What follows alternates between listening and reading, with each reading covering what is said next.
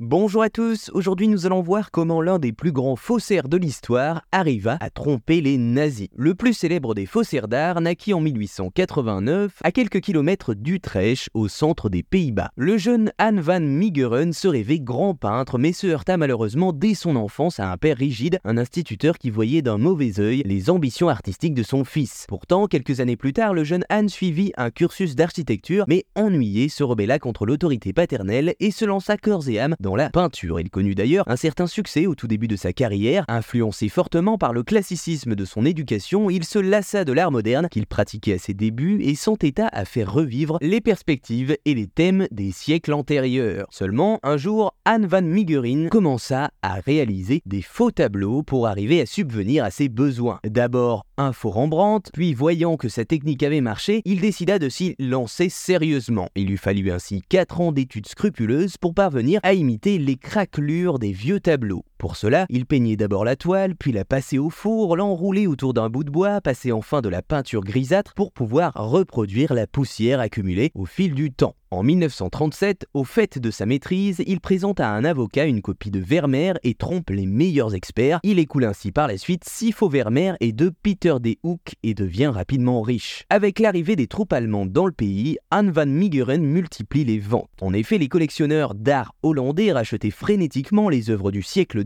pour ne pas que celles-ci, prisées par le régime nazi, finissent entre les mains allemandes. Anne van Meegeren commit cependant une faute qui allait le traîner sur les parterres de la justice. Avec Hermann Göring, dirigeant de premier plan du Parti national-socialiste, il échangea Le Christ et la parabole de la femme adultère, tableau célèbre de Vermeer, contre 200 toiles saisies dans les musées de Hollande. Après la Seconde Guerre mondiale et le grand nettoyage éthique qui suivit, Anne van Meegeren fut arrêté et emprisonné pour collaboration avec les autorités allemandes. Face à la et à la menace judiciaire, il avoua finalement qu'il s'agissait en réalité d'un faux qu'il avait lui-même fabriqué. Il devint ainsi un héros populaire, se faisant connaître comme celui qui avait réussi à tromper les dignitaires nazis avec de faux tableaux. Il écopa tout de même de la peine minimum, mais ne foula jamais le bitume froid d'une cellule, puisqu'il mourut d'une crise cardiaque juste avant d'y mettre les pieds en 1947. Voilà, vous savez maintenant comment l'un des plus grands faussaires de l'histoire arriva à tromper les nazis.